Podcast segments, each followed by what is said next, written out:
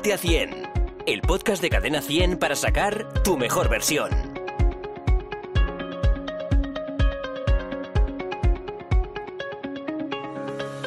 Muy buenas de nuevo, aquí estamos en Ponte a 100 con Martín Giacheta. ¿Qué tal, Martín? Hola, Miriam. Muy buenas. Oye, en el podcast de hoy eh, vamos a saber interpretar los latidos de nuestro corazón, ¿no? Entender eh, un poco al corazón, las pulsaciones y demás.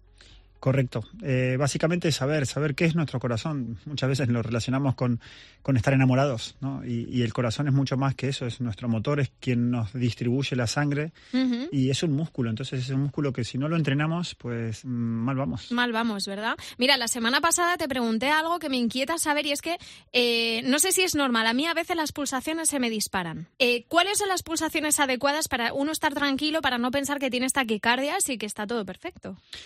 Bueno, básicamente es una pregunta bastante amplia porque depende de cada persona, eh, depende de su forma física, depende de un montón de cosas, pero lo normal, eh, una persona que tiene una forma física adecuada, estamos hablando de que tendría- debería tener unas 60 pulsaciones por minuto, más o menos, que pueden ser 65, que pueden ser 58, 55 si está muy en forma, que si es un deportista de élite posiblemente incluso bajen hasta 40 y poco, que como tenía Miguel Indurain en su momento, o sea que.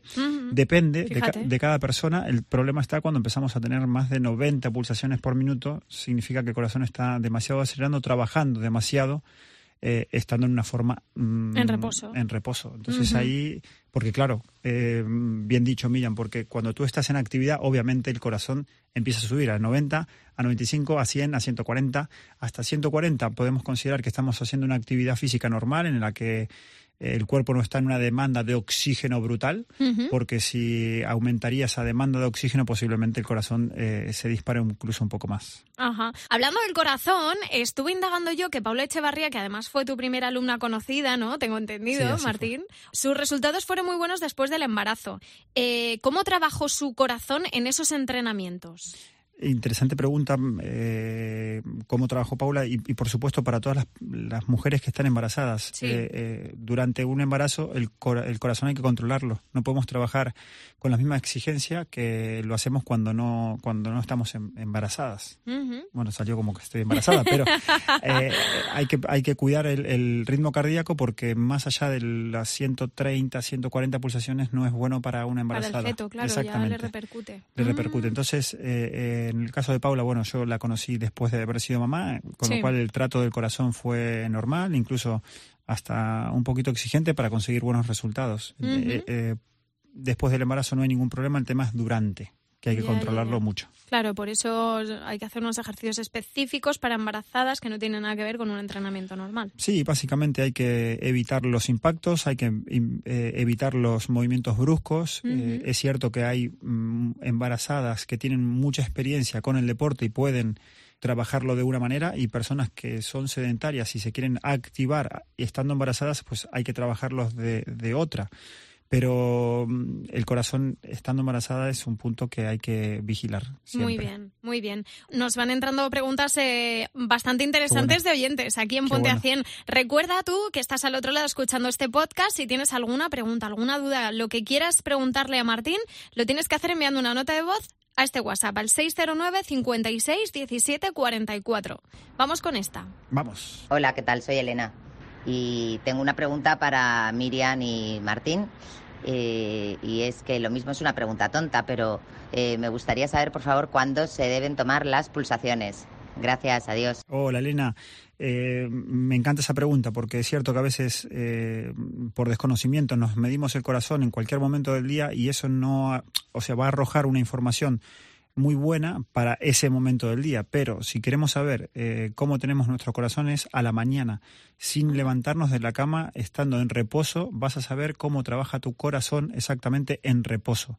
Porque si mm, a veces nos pasa, ¿no? Que subimos dos escaleras y vamos a medirnos el corazón eh, en el escritorio de arriba. Entonces, en ese caso, pues eh, el trabajo del corazón ya está aumentado y no, no tiene mucho sentido que las midas en ese momento. Con lo cual, siempre por la mañana y intentar no prácticamente no movernos para medirlas. Anda. Oye, Martín, ¿y cómo se miden? ¿Cómo se miden? Bueno, mm, también una, una buena pregunta. Lo puedes hacer apoyando tus dos dedos eh, en el cuello, mm, donde el corazón late. Donde ya notas que está Ahí está, se, se Latiendo, nota sí. latiendo. También se puede hacer en el pulso de la misma manera, pero eh, hoy por hoy con la tecnología que tenemos, yo lo que te recomiendo es tener un, un dispositivo que te lo pueda controlar. Hay unos dispositivos hoy por hoy buenísimos que, que lo hacen y lo hacen de manera continua a lo largo de todo el día, con lo cual simplemente desper- despertándote, mirando el reloj, ya está hecho. Y no solo eso, que cuentan tus pasos. ¿eh? te miden el tiempo de ejercicio. ¿eh? Eso, eh, te lo sabes. me lo sé, me lo sé, me gusta. Eso me está gusta. bueno, está bueno porque al final es una manera de, de documentar lo que no sabemos de nosotros mismos. Entonces te enteras de lo que te está pasando. O sea que lo más indicado es tomarse el pulso en reposo, Sí, preferiblemente por la mañana, y que la felicidad, al igual que el corazón, hay que trabajarlos. por supuesto. Y entrenarlos, es. ¿a Muy que bien sí? dicho, sí, señora. Bien. Estás aprendiendo, Miriam. ¿Has ¿eh? visto? ¿Ves? Vamos con el vídeo reto de la semana. Cada semana ya sabes que vinculamos un, un vídeo eh, de entrenamiento a estos podcasts. ¿Y qué vamos a hacer esta semana? ¿Qué vamos a trabajar? Me gustó mucho como el resultado del vídeo de la semana anterior. Eh, entrenamos en circuito, entonces repetimos circuitos, un circuito diferente, un circuito eh, motivador y que puedes repetir cada vez que lo veas una, dos, tres y Cuatro, hasta cinco, cinco y hasta lo veces. valiente que seas. Dicho esto, no tampoco se mm, recuerda que nuestra filosofía en este podcast es cuidar tu salud, con lo cual no hace falta que te pegues una bestialidad de entrenamiento. Simplemente queremos que seas activo, activa. Muy bien, Martín, hasta aquí el Ponte Haciendo de esta semana. La semana que viene vamos a hablar del sueño, si no me equivoco. Sí, y sí, y me gusta mucho hacerlo porque a veces pensamos que entrenar lo es todo y estar en forma y sanos eh, depende del entrenamiento y no es tan así. El sueño importa y mucho. Claro. Bueno, pues sobre el sueño y sobre dormir bien vamos a hablar, así que si te surge alguna duda, envíanos esa nota de voz al 609 56 17 44, que aquí Martín te va a responder encantado. ¿a que Eso sí? es, ahí estaré. Hala, hasta la semana que viene. Adiós. Ponte a 100, el podcast de Cadena 100 para sacar tu mejor versión.